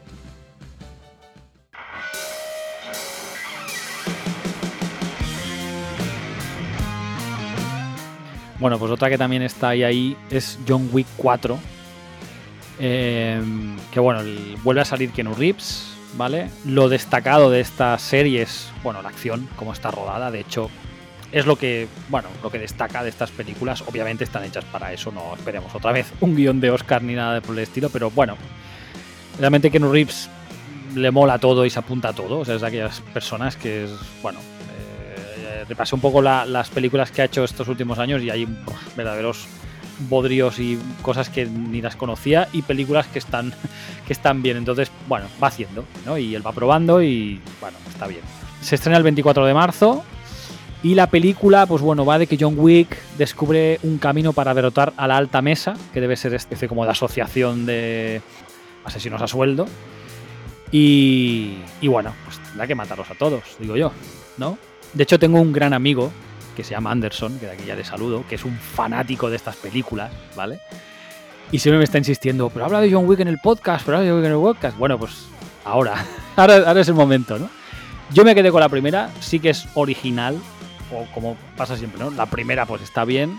Creo que llegué a ver la segunda y no está mal, pero es lo que dices tú con Scream. Ya espero que la tercera, la cuarta sean, pues bueno, más de lo mismo, ¿no? Un poco. Y entonces ya no me interesan demasiado. Pero sí que tienen esa, esa, esa bueno, ese punto de esa acción que está bien rodada y, y bueno, con un poco de, con un poco más de calidad que cualquier otra peli que puedas ver. Que bueno, La verdad es que poco puedo aportar a John Wick porque no las he visto, así que no sé muy bien qué esperar. O me hago una maratón también y las veo antes de marzo y voy a verla, o no creo. Bueno, mi compañera de piso le gusta bastante, es bastante fan. Quizá por ahí, ¿no? Si algún día me dice, bueno, Alex, vamos a verla, ¿no? Y tal, con ella, pues igual aprovecho y sí. Pero tengo, tengo que decir que me haría gracia al ver menos la primera, ¿no? Para ver qué es. Pero bueno, también yo me conozco y sé que si veo la primera las tengo que ver todas, por todo que bueno, Oye, yo te iba a recomendar que al menos veas la primera. Pero si te quieres ver las otras tres, o sea, bueno, las otras dos, tú mismo. Eso ya. Tú mateix. Vamos con otra que también. Bueno, yo creo que Alejandro la cara que ha puesto cuando la. Bueno, cuando la voy a, cuando la voy a decir ahora ha puesto una cara de que la espera con, vamos, con treces. Y nosotras que Transformes es despertar de las bestias. Eh, en este caso está dirigida por Stephen Cappell Jr., que yo no sé quién es este hombre, ¿vale? No sé qué ha hecho. Pero bueno, aquí está. Y la estrena el 9 de junio, ¿vale? Eh, yo leí el argumento, no la acabé de entender. Sí es cierto que yo creo que me quedé en la segunda ya. O sea, yo ya más ya, ya no vi, ¿vale? Pero bueno, para los que sí que seáis fans de Transformers, como los fans de John Wick, pues bueno, os explicamos que la batalla en la Tierra ya no es solo entre Autobot, Autobots y Decepticons, que estos sí que los conozco, sino que ahora Maximals, Predacons y Terrorcons se unen a los Transformers. Con lo cual, a ver, por, esto ya tiene pinta de que se va a liar pardísima, ¿no? Pero es lo que os decimos. Yo, bueno, a mí la primera sí, está bien, es original y bueno, al final... Pues la siguiente es otra, bueno, en este caso es una segunda parte, que es la segunda parte de, de Meg, que es aquella del el megalodón. Que, que bueno, lo destacable, entre comillas, es que repite Jason Statham, que era el mismo protagonista que, en la primera. Resulta que esta película está basada en una serie de novelas, con lo cual, a ver, yo vi la primera y no me gustó, bueno, no me gustó nada, a ver, no sé, el póster era muy chulo, eh, con lo cual, si está basada en novelas, tal vez se podían haber parecido un poco más ¿no? a lo que saldría, que seguramente era un poco más interesante. Y no usar tanto CGI, que es lo que al final está matando a este tipo de pelis, ¿no? Que a lo mejor está hecha en los 90 o al principio de los 2000, pues hubiera tenido un poco de gracia. Hecha ahora que se puede hacer. Sí, yo creo que la película, y también la he visto, le falta algo de, encanto, ¿no? Eh, la ves y dices, bueno, no está mal, pero no sé, le falta algo que la recuerde, ¿no? Hmm. Yo lo que me extraña muchísimo y de hecho me sorprende, no sé si negativa o positivamente, es que la dirija Ben Whitley. Tampoco quiero que esto parezca una crítica, pero es que es el director de A in England, High Rise o In the Air. Y son películas que no tienen absolutamente nada que ver. Son películas súper lentas, muy de autor. Yo me imagino que es la táctica Orson Welles, ¿no? Yo hago lo que me sale, gano dinero, relativamente fácil, vamos a decir, y muy bien pagado, para luego pagarme eh, las pelis que yo quiero. Claro, Ben Whitley es un director querido entre la comunidad cinéfila, pero sus películas no son exitosas a nivel comercial. Entonces me imagino que es, bueno, como convencer a productores va a ser difícil, pues yo gano dinero así y no te digo que la produzca enteramente, pero al menos una gran parte del presupuesto lo cubre puede ser. Bueno, veremos a ver. Al igual es un cambio total. No sé. Y es una película de acción lenta. Acción de autor. Exacto. Pero con Jason Statham, eso sí. Vamos con la secuela de La Monja, que en este caso está ambientada en 1956 y es la novena entrega de la franquicia The Conjuring Universe y tercera en la línea de tiempo ya que este universo engloba las películas de Expediente Warren, Annabelle y La Monja. Así que este año tenemos dos pelis de ese universo. Bueno, ya veremos a ver. Eh, en mi caso, cero hype. O sea, ya os dije, bueno, ya os, he dicho antes que a mí Expediente Warren sí que me gustó mucho. Pero es que ya al final cansa, no sé, me satura un poco, ¿no? Eh, como con Marvel y DC que hablaremos luego, ¿no? Es como que, uff, demasiada peli de miedo, no, puedo ni, ni, concentrarme en verlas porque es que hay tantas que ya no, no, me, da la no me da el tiempo, ¿sabes? A mí la primera ya me pareció bastante floja, así que nada, siguiente película. pues mira, la siguiente es una que está protagonizada por Sylvester Stallone, ¿no? Hablábamos de Creed 3, de que allí no salía. Y en este caso es Los Mercenarios 4, que está previsto su estreno el 22 de septiembre, donde salen, eh, bueno, que de hecho repiten, Stallone, Jason Statham y Dolph Lundgren, que ya aparecerían en las anteriores. Eh, bueno, yo creo que la, segunda y la tercera ya ni las vi. Yo vi la primera por la gracia de ver pues, a estas viejas glorias pegando tiros y, ¿no? y a ver qué es lo que él proponía. Que creo que además fue por la época que estrenaba también la quinta o la sexta de Acorralado. O sea, fue un poco como paralela. El resto ya no, no me han interesado mucho yo creo que en la tercera entrega ya empezaba a haber síntomas de agotamiento, ¿no? De que se habían acabado las ideas y la gracia de la primera, ¿no? De ver a todas estas viejas glorias del cine de acción juntos, ¿no? Haciendo las cosas más locas inimaginables. Bueno, pues una cuarta entrega o lo hacen muy bien o mm, será un poco refrito del refrito. No sé, si tiene éxito veremos una quinta y si no, pues supongo que lo dejarán ya ahí. Y poco más.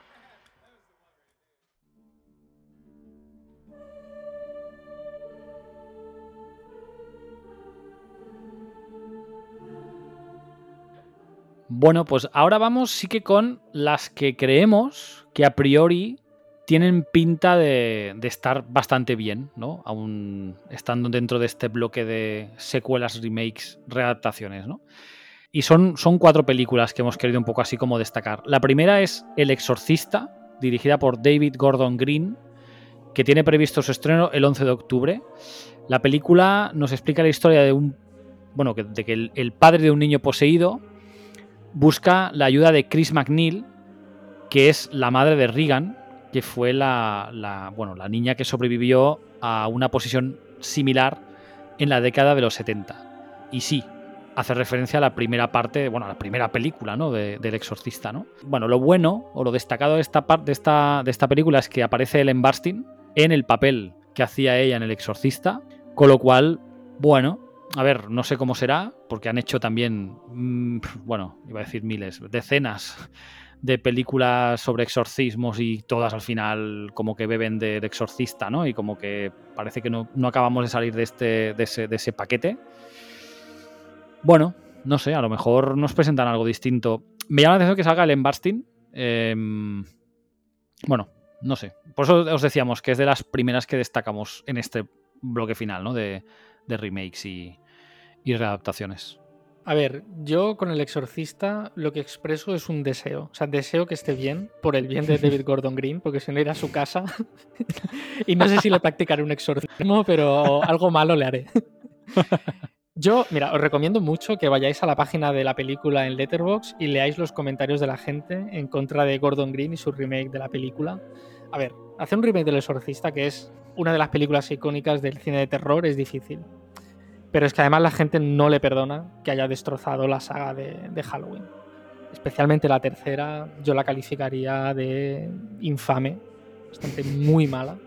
Vergonzosa, ¿no? Eh, sí, un poco. Entonces, mm, no lo sé. O sea. Ya, ya. Quiero creer que van a hacer algo que esté bien, pero viendo el precedente le tengo un poco de miedo. Pero es verdad que en importancia, ¿no? Aparte remake del Exorcista como tal, o secuela, hace mucho que no se hace. Entonces, bueno, mm, esperemos que esté bien. Bueno, es lo que me llama la atención, que es, digamos, basada en la película original, ¿no? No es otro remake de. No, bueno, remake, no sé. El exorcismo en la casa de campo de los, de los Ávila. No, esta es directamente heredada de, de aquella película. Bueno, lo, lo que hablamos, veremos a ver. La siguiente es los Juegos del Hambre, balada de pájaros, cantores y serpientes. Y esta es una precuela de la saga original de cuatro películas. De momento no hay mucha información y de hecho solo se ha compartido un teaser muy escueto, o sea, creándose una figura de oro, que es la, bueno, una figura que digamos de, pues, está formada por este pájaro cantor y, la, serpiente, y la serpiente. A ver, lo que veo positivo es que la, vuelve a dirigir Francis Lawrence, que fue el director de las anteriores películas, excepto la primera. Y que, bueno, este hombre, después de, la saga ¿no? de, los Juegos del Hambre, pues, bueno, dirigió, bueno, había dirigido anteriormente videoclips, dirigió Constantine con Kenu Reeves, que es una película bueno, fantástica que está bastante bien.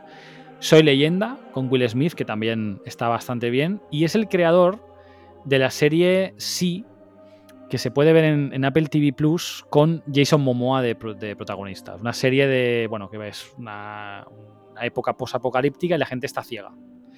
Y realmente está muy bien la serie. Con lo cual, bueno, aunque sea la quinta parte de, los Juegos del Hambre, no tiene mala pinta. No sale Jennifer Lawrence, chicos, chicas, no sale Jennifer Lawrence. A mí la trilogía original me gustó, estaba bastante bien, los libros también. A ver qué tal la precuela. Es un poco lo que comentábamos, ¿no? De intentar expandir estas sagas, ya sea con caras nuevas, con directores nuevos, o en este caso, bueno, haciendo una precuela que puede derivar, ¿no? Como en una nueva, en un nuevo camino, ¿no? Como están haciendo también con Star Wars, por ejemplo. Para eso, pues bueno, si son sagas de éxito, para poder seguir en el negocio, ¿no? A ver qué tal. Mm, yo supongo que, bueno, me llama la atención. Creo que esta sí que iré a verla. Vale, pues la siguiente es una película titulada Wonka. Y sí, sí, es, eh, es sobre Willy Wonka. Y la película trata sobre cómo este señor conoció a los Umpalumpas, ¿vale? Y ya está, ya me hago una peli.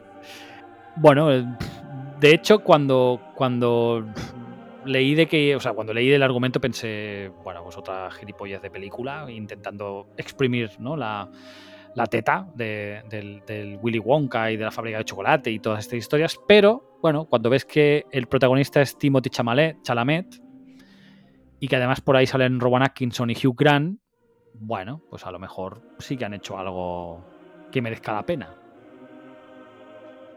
Yo no, bueno, no sé, no estoy muy entusiasmado con, esta película. No soy muy fan de Chalamet. Lo que pasa es que últimamente sí que lo estoy viendo en, en otros papeles, como la de Hasta los Huesos, ¿no? Y creo que es un actor que ya ha pasado, digamos, su etapa de ser chico muy guapo, ¿no? Y tal. Tiene buenas películas, ¿eh? Pero bueno, creo que está superando eso para meterse en otro tipo de producciones que lo están formando más como, como actor. Yo creo que es un paso necesario, ¿no? Para no. Bueno, porque al final actores guapos siempre va a haber y más jóvenes que tú. Entonces hay un momento de tu carrera donde tienes que escoger otros papeles. A priori no me llama especialmente la atención. Vale, la siguiente peli es Evil Dead Rise que sería la quinta película de la saga Evil Dead. Y bueno, el argumento, la sinopsis es que en un edificio de apartamentos de Los Ángeles, dos hermanas luchan contra los demonios sedientos de sangre que han salido de un libro antiguo. Bueno, al final, sinceramente, muchas veces estos argumentos dan igual, porque si repasáramos los argumentos de las películas de los 80, no veríamos ninguna. Con lo cual, bueno, eh, Evil Dead, dirigida por Lee Cronin, no sé si he dicho la fecha de estreno, 21 de abril. Bueno, está, está, aquí, está casi aquí ya. Yo me metí entre pecho y espalda la trilogía original para Halloween. Yo la adoro. Eh, de hecho, espero que Sam Raimi alguna vez vuelva a este tipo de cine y se deje de Spider-Man y historias de estas. Y no lo digo de forma despectiva, ¿eh? que yo creo que ha hecho un muy buen trabajo ahí, sino simplemente, bueno, porque me gustaría que hiciera lo que él hacía. Respecto a esta quinta entrega, pues bueno, una incógnita total. Yo lo que creo que estaría bien es que hiciera lo mismo de la cuarta, ¿no? La cuarta sabía que la trilogía original, no te voy a decir que era inalcanzable, pero era muy difícil. Entonces, en lugar de intentar copiarla, digamos que bueno, le dio como otro aire a la saga, ¿no? Hizo otra cosa. Y yo espero que para la quinta entrega hagan un poco lo mismo, ¿no? Eh, pues intentar emular a la primera es muy difícil eh, pues hacer eso, otra cosa, a ver qué sale, ¿no?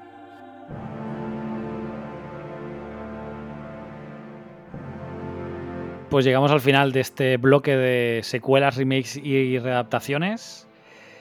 Y vamos a pasar al, bloque de, las pelis de Marvel y de DC, bueno, de, superhéroes y de videojuegos, porque este año que viene tenemos dos películas que digamos se basan en videojuegos de los videojuegos ya veremos, pero ahora, ahora hablaremos porque es el último bloque. Entonces, bueno, empezaremos con Marvel, que quizá es a nivel comercial el bueno, bloque más importante. Este año hay cinco películas. La primera es Ant-Man y la avispa, Quantum Manía. dirigida por Peyton Reed, cuyo estreno se espera para el 17 de febrero. Es la primera película de la fase 5 y 31 del MCU. Repiten Paul Rudd, Evangeline Lilly, Michael Douglas y Michelle Pfeiffer. A mí la anterior de Ant-Man me gustó bastante, de hecho, para no ser uno de la, digamos, de la primera línea ¿no? de Marvel. un personaje que me hizo bastante gracia. Y la verdad es que la película acaba en un punto un mm, poco como Dune, ¿no? Eh, te quedas con ganas de saber más, ¿no? De qué pasa ahí, qué es lo que se desvelará en esta película. Espero que no nos dejen otra vez cortados hasta una tercera. Pero tengo, tengo ganas, esta sí que me apetece. Yo vi la primera y a mí es que Paul Rudd me gusta, o sea, bueno, como actor me cae bien, vaya, es como Evangeline Lilly, o sea, bien. Lo que pasa es que yo ya estoy un poco, aparte que estoy un poco perdido, porque entre películas y series que como que las has de ver todas, porque no, como que está todo entrelazado, que me parece muy bien, pero a mí no me da la vida ver todo esto, entonces ya me satura un poco, ya me agota, ¿no? entonces Sí, ves Michael Douglas también, Michelle Pfeiffer, o sea, sí, ves grandes nombres, pero al final es Marvel, es Disney, billetera y no sé, vamos trayendo aquí a todas las, no sé, a todos los actores famosos, a los conocidos y así tienes todo el paquete, ¿no? Actores, efectos especiales y, promoción a tope, ¿no? Es como, ya, pero no sé si eso es garantía de éxito, ¿no? Entonces, mi comentario en general de todas las que van a salir es ese, es que estoy saturado ya de Marvel. Sí, yo creo que también es un poco consecuencia de, las plataformas de streaming. Necesitan un, digamos, chorro constante de, continuo de, contenidos para. La siguiente, de hecho, es la tercera parte de una saga de éxito dentro del, MCU. Es Guardianes de la Galaxia Volumen 3 dirigida por James Gunn y que se espera para el 5 de mayo. Es curioso porque James Gunn, ahora hablaremos, se va a hacer cargo de DC, ¿no? Es como película póstuma antes de irse, digamos, como a los rivales, entre comillas, ¿no? En este caso, bueno, sigue a Star-Lord, todavía recuperándose de la pérdida de Gamora. Debe reunir a su equipo para defender el universo junto con la protección de, uno de los suyos. Una misión que, si no se completa, podría llevar al final de los guardianes tal como los conocemos. Sí, bueno. la sinopsis un poco genérica, ¿no? Veremos ahí qué sale y dónde lo dejan para un volumen 4. Si la anterior era la 31 del MCU, evidentemente esta es la, 32. A mí son películas que me divierten. No he visto el especial de Navidad, pero bueno, sí, le tengo. Estas también me llaman la atención, la verdad. ¿No? Next. Sí. pues, pues nada, pues pasamos a, la siguiente. En este caso, Spider-Man cruzando el multiverso. Eh, se espera para el 2 de junio, pero bueno, lo que comentábamos, ¿no? Estas fechas pueden variar. La, de hecho, hay varios directores: Joaquín Dos Santos, Ken Powers y Justin Thompson. Una más de, de Spider-Man, secuela del film de animación de 2018, Spider-Man Un Nuevo Universo. En este caso, Miles Morales se embarca en una aventura épica que transportará al simpático Spider-Man de Brooklyn a través del multiverso. Pues mira, esta, que quizá pueda estar bastante bien, es de las que menos ganas tengo, pero básicamente porque lo que un poco comentabas, ¿no? Como no me da tiempo a todo, no he visto las anteriores. Entonces, claro, si, no puedo ver estas sin haber visto las otras. Y si me tengo que hacer la maratón de, de Misión Imposible, que eso hay siete, pues no me va a dar tiempo, a pesar de que se estrena a mitad de año. Yo esta te la recomiendo, esta sí, esta sí. Esta sí que la veo más de autor, aunque sea Spider-Man, porque la primera parte es muy buena, tanto visualmente, la banda sonora es una pasada. O sea, hicieron algo diferente en la animación y, es, y esa sí que vale la pena que la, que la veas cuando tengas tiempo. Pero igual que sí te diría, pues no sé, mm, otra que hemos hablado, o sea, te diría, pues al igual te la puedes estalviar o te la puedes ahorrar. Yo, estas creo que sí que están abriendo un poco, porque además no hace falta verte las otras de Spider-Man, o sea, con que veas la primera, ya está. Y vaya, muy buena, muy buena. Yo creo que esta sí que mereciera la pena. Veremos. Algún tarde o temprano las veré, pero es eso, no, es que no da tiempo a, todo. Pasamos a la cuarta, en este caso es de Marvels, eh, secuela de Capitana Marvel, estrenada en 2019. En este caso eh, tenemos una directora, Nia da Costa, y está previsto el estreno para el 28 de julio repite, obviamente, Brie Larson y aparece también eh, Samuel L. Jackson. A ver qué tal la secuela. Capitana Marvel está bastante bien, a mí me, gustó. La directora hizo un gran trabajo con Candyman, una peli que me gustó muchísimo. Así que bueno, yo creo que hay posibilidades de que salga algo bueno de aquí. Pero bueno, no sé. Tampoco hay ni sinopsis, no hay mucha información, hmm. no sé. Sí. Pero sí que es verdad que yo estoy un poco contigo. A Brie Larson le han dado mucha caña, no sé por qué, pero aquello que vas leyendo a veces eh, mensajes, tweets o algún reportaje y como que no sé, le han querido dar mucha caña, no sé qué ha pasado. Pero sí que es verdad que de las últimas películas de Marvel, tal vez sea la Capitana Marvel, la última, bueno, que valía un poco la pena. A lo mejor es porque está más pegada a, las primeras películas, ¿no? O, a los grandes personajes, ¿no? Capitanes América, ¿no? Thor y todos estos, que no a estos nuevos que, bueno, que están apareciendo ahora y que quieren que vuelvan a, a, ser igual de importantes que los otros. Y yo tengo mis dudas, porque al final, no sé, unos son más conocidos porque son esos, ¿no? Y bueno, pero sí, es verdad que esta tal vez sería una de las pocas que a lo mejor me pondría a verla, sí. Pues cerramos el bloque de Marvel con Kraven the Hunter. Se espera que se estrene el 6 de octubre. Esta pertenece a ese, bueno, ese acuerdo, ¿no? Entre Sony y, Marvel, en este caso Disney ahora, ¿no? La produce Columbia Pictures, que es al final una filial de, Sony. Y esa es la cuarta película de ese universo de Spider-Man dentro ¿no? del multiverso de Sony. Es, es una puta locura. Bueno, al final son los acuerdos comerciales a los que se llegan. claro, eso se llegó previo a, que empezara el universo del MCU, ¿no? Claro, claro. Entonces, bueno, ya hemos visto de hecho otros personajes, ¿no? De, digamos, del mundo de, de Spider-Man como Venom, Morbius y Kraven pues sería un, otro más, ¿no? Eh, aparecen Aaron Taylor Johnson y Russell Crowe. Yo, la verdad es que no sé qué esperar. Eh, a mí sí que es verdad que cuando cogen a un personaje que no es de los de la primera línea, me interesa, ¿no? Porque yo quizá mi saturación viene con los mismos de siempre. Capitán América, Thor. ¿No? Pues bueno, ver a otros que yo quizá incluso ni conozco. De hecho, yo Kraven no sé ni quién es. Eh, pues tampoco soy un muy seguidor de, los cómics. Pues bueno, me llama la atención. Ahora bien, esperamos que hagan algo decente, porque Morbius bastante, bueno, en fin, bastante mala. Bueno, y, Venom también, ¿eh? Venom... Sí, Venom, Venom también. Durilla, ¿eh? Durilla, ¿eh? Yo he visto las... el protagonista, pero... He visto las dos y... sí, es floja, es floja. Yo cuando leí esto del acuerdo entre Sony Disney, que entonces Sony puede explotar los malos de Spider-Man, que dices, hostia puta, tío. y claro, saca Venom, que Venom, yo recuerdo en los cómics era, hostia, personaje guapo, ¿eh? Y ya ves la película y te quedas como, ¿en serio?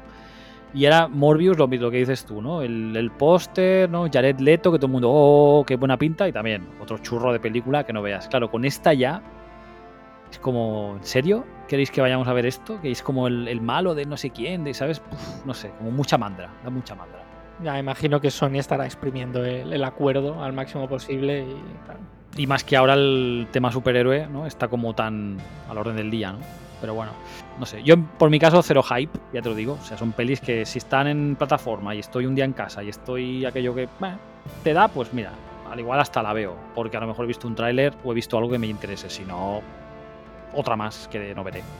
Sí, yo por cerrar un poco el bloque de Marvel, decir que este año de hecho me pegué un atracón, vi un montón, ¿no? Porque las tenía súper dejadas, ¿no? me puse más o menos al día, pero me despisté y ahora vuelvo a tener otra, otro montón pendientes, ya. no solo de películas, sino de las series.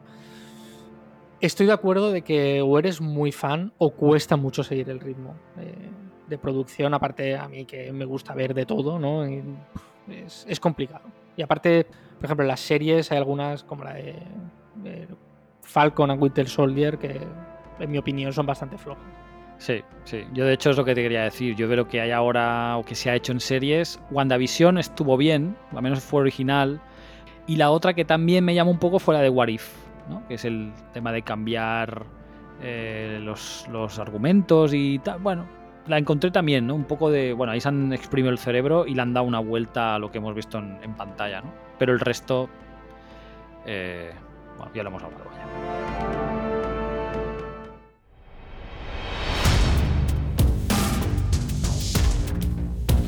Pues pasamos al bloque de DC, la rival de Marvel, entre comillas. Y digo entre comillas porque DC no ha llegado al éxito, ni mucho menos, de, de, Marvel. Ah, de hecho, ahí andan. Y antes de empezar a hablar de las películas, de hecho, queríamos comentar un poco la situación de DC. Supongo que ya muchos habéis leído, ¿no? Por, por Twitter o por algún otro, otro lugar, de que hay, ha habido un cambio bastante drástico, ¿no? En la dirección del de, DC Warner, viendo que no arranca a nivel comercial, se ha casado a, bueno, a Walter Hamada, que era el responsable ¿no? hasta ahora, y ha nombrado a James Gunn, que dirigirá Guardianes de la Galaxia 3 de Marvel, y a, a Peter Safran. De hecho, por ejemplo, con Black Adam, ¿no? que tenían ciertas esperanzas, no es que haya sido una película que haya sido un fracaso en taquilla, pero se ha quedado más o menos en tablas, ¿no? Entonces, claro, o sea, no necesitas quedarte en tablas en este tipo de producciones, necesitas ganar mucho dinero, porque son caras y en este caso, bueno, si em, te quedas en empate, bien, pero como te salga mal, el riesgo es que puedes perder mucho dinero. Entonces queríamos hacer esto a, a, un poco a modo de aviso, porque no sabemos realmente qué va a pasar con las películas que había planificadas para este año. Pero bueno, esto lo, lo hablamos ahora. Para quien no conozca a Peter Safran, es en cierta manera el artífice de dos de las películas de DC de más éxito, como es la primera parte de Aquaman y la primera parte de, Shazam. Así que a ver, bajo esta nueva dirección, a ver qué, qué, tal les va.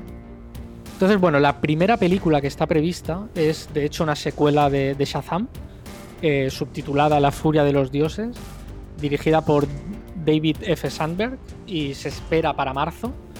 Yo creo que esta, como bueno, el estreno está muy cercano, yo creo que esta sí que lo mantendrán, ¿no? Y aparte yo creo que ya estará la postproducción hecha y tal. Claro. Supongo que sí. Eh, yo no he visto la anterior, la verdad. Mantienen director y equipo, así que podría funcionar. Eh, ¿Tú, Jordi, que la has visto? Sí, yo la primera entrega está muy bien. Es muy divertida. Es de las de hecho mola porque tiene su propia personalidad. No intenta ni intenta imitar a Marvel, ni intenta imitar a las versiones de Zack Snyder, ¿no? Más así espectaculares. No, no, es, es una comedia, pero está muy bien. Ahora queremos comentar como dos un poco juntas, ¿no? Porque es, puede ser la cara y la cruz. La primera es The Flash, eh, de Andy Muschietti, y la otra es Aquaman y el Reino Perdido, dirigida por James Wan. Yo no he visto las dos anteriores, así que no, no puedo opinar. Pero creo que sí que hay dos cosas interesantes, ¿no? Que puede, digamos, influir bastante en el, en el destino de estas películas. La primera es respecto a The Flash. Es una de las que más peligro corre de ser cancelada, principalmente por los escándalos de, del protagonista, de Ezra Miller. Eh, ya sabemos que hoy en día se cuida muchísimo ¿no? la imagen que pueda dar un actor o una actriz al estudio. Entonces está ahí un poco la productora de, punta, entonces no sabemos lo que pasará. Es una pena porque se había apostado por un director que ahora mismo está como en la cresta de la ola, que es Andy Muschietti, ¿no? encargado de las entregas de, de It. Veremos, esta corre peligro serio. La otra es, o sea, el otro comentario que vamos a hacer respecto a Aquaman, que parece que es todo lo contrario, es la gran apuesta. De hecho, quizá Aquaman es el mayor éxito de DC, quitando Batman. Y al ser una de las que mejor ha funcionado a nivel económico y de público, de hecho, se rumorea que van a aumentar el presupuesto a 200 millones, que no está nada mal. Y además han puesto a James Wan como director. A mí me parece que es como poner toda la carne en el asador, en algo que ha funcionado, y decir, mira, vamos a dejarnos el dinero aquí y además vamos a coger un director de entidad para una de las franquicias dentro de DC ¿no? que, que mejor nos ha funcionado. Bueno, yo, nada, cero hype. O sea, Flash ni esperarlo, sinceramente. Como personaje, a ver, a mí lo vi en la Liga de la Justicia, pero los protagonistas son otros, ¿no? Es Superman y Batman. Y, bueno, y Wonder Woman, ¿no? Un poco. Pero Aquaman y Flash, bueno, pues ahí estaban. Está bien, y, el casting es buenísimo. O sea, una cosa que tiene Zack Snyder es que el casting es buenísimo. Bueno, y con Aquaman y el Reino Perdido, pues lo mismo. O sea, DC, digamos, en mi caso ha conseguido que me importe un poco estas películas, cuando de hecho me gustan mucho los personajes de cómic, porque a mí incluso te diría que me gustan casi a la par que los de Marvel. O sea, para mí Superman, bueno, o hasta más, porque Superman o Batman yo creo que son más, para mí son más importantes que no un Capitán América o un Iron Man, ¿no? Que sí que los veo más de equipo, ¿no? De, los Vengadores, ¿no? Por, bueno, cerrando ya DC, cerramos con Blue Beetle, que se espera para el 18 de agosto. Y bueno, yo un poco lo que decía con, con Kraven, no conozco a Blue Beetle, pero me llama la atención por, precisamente por eso, por no conocerlo. Quizá ahí, si lo hacen bien, eh, bueno, pues no sé, a mí por ejemplo, Moon Knight, ¿no? Eh, que es de, Marvel, pero bueno, Marvel. O sea, no lo conocía al personaje y la verdad me, gustó. Mm. El actor hace mucho, la verdad. Hombre, sí. pero bueno, no sé, una incógnita también a ver qué pasa con esta película, pero yo creo que en DC es todo demasiado inconexo. No saben ni tan siquiera qué tono darle a las películas, no sé, hacerla más para todos los públicos, hacerlas más oscuras. Ahí andan. Pues bueno, James Gunn es el bueno, es el trabajo que tiene, ¿no? Intentar darle a todo un sentido. Veremos. Yo también para acabar con mi comentario, yo creo que es una lástima porque a nivel cinematográfico DC podría aportar ese aire fresco que necesitamos para salirnos del universo Marvel, ¿no? Y de este universo loco de eh, Sony con, eh, con Paramount y no sé qué, ¿no? Y todo, este, todo ese meollo de que, inunda todo. Yo creo que DC tenía la, oportunidad de salirse de eso y con las primeras películas de Zack Snyder, ¿no? Con eh, la de Superman y después la de la Justicia, ostras, yo creo que ahí había algo, ¿no? O sea, era un estilo distinto, a lo mejor, bueno, serán más oscuras, pero ahí había algo, ¿no? El problema es que, bueno, tal vez, pues eso, tenemos la trilogía de Christopher Nolan de Batman, que es buenísima y que aquello será muy difícil de, cambiar, ¿no? O de, que alguien le haga sombra y bueno, si encima pues tampoco tienes tú tampoco muy claro hacia dónde ir, vete a saber por qué. Claro, al lado tienes a Disney que otra cosa no, pero no. Producir y crear espectáculo es lo que saben hacer y entonces se te come con patatas. Con lo cual, bueno, a ver qué pasa con James Gunn. Por cerrar este podcast de las pelis del 2023, casi un pequeño apéndice, ¿no? Que es dos adaptaciones de famosos videojuegos, de hecho. La primera es una adaptación de Super Mario Bros. Eh, ya tuvimos una en los 90, una película, no sé, es casi clasificable. No, no sé. O sea, no sé en qué multiverso, ahora que están de, moda esto, alguien pensó que esa adaptación era una buena idea, porque la peli es. Bueno, en fin. Cualquiera que la haya visto o haya visto imágenes ya, ya sabe de qué hablo. Pero bueno, eh, para esta ocasión han cogido a dos directores experimentados, Aaron Horvath y Michael Jelenic, dentro del mundo de la animación. En principio la película se espera para el 31 de, de marzo y aquí se han dejado experimentos, es Mario tal cual. Mario tal cual como lo conocemos en los videojuegos, pero en una película de, animación, nada de actores extraños haciendo de Mario. Y yo supongo que el éxito comercial de, Sonic les ha animado. De hecho, la segunda entrega de Sonic es de las pelis más taquilleras de este año. Creo que estaba la séptima o la sexta. Así que bueno, yo creo que por ahí han dicho, bueno, vamos a probar a ver qué tal. Y, la segunda adaptación es Gran Turismo, eh, una película que dirige Neil Blomkamp y se espera para el 11 de agosto. Para mí es toda una incógnita qué enfoque le van a dar a esta adaptación de un juego de, coches. Parece que va sobre la historia real de un jugador de Gran Turismo, ¿no? que ganó unas competiciones internacionales patrocinadas por una marca de coches, eh, creo que era Nissan, que le permitió convertirse en piloto profesional. Bueno, yo creo que es una manera de buscar una, bueno, como un basado en hechos reales y coger, aprovechar, ¿no? Que está conectado con un videojuego que goza, ¿no? De, un buen nombre, ¿no? Es una buena licencia fama. Y hacer una, película. Mm. Yo sinceramente me interesa poco eh, de entrada y es que además Neil Blomkamp, yo no sé si habéis visto Demonic, pero no es floja, es flojísima. Chapi ya era bastante regulera. Sí. Demonic es aparte me supo mal porque la premisa de la película era muy interesante, pero es O sea, es que es flojísima. La peli es muy mala.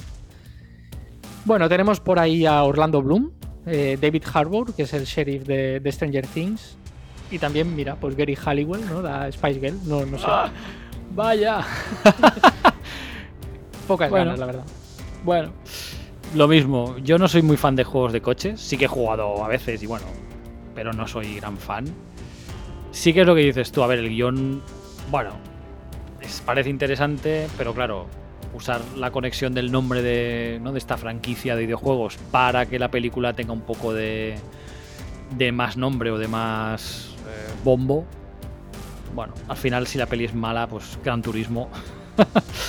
¿No? Al final es, la, la, la, contrapartida, ¿no? Si la peli es muy buena porque te la dije Steven Spielberg, pues sí, sí, meto mi nombre de juego. Como sea mala, tío, te van a joder tu reputación, ¿sabes? Pero bueno, ellos sabrán lo que hacen.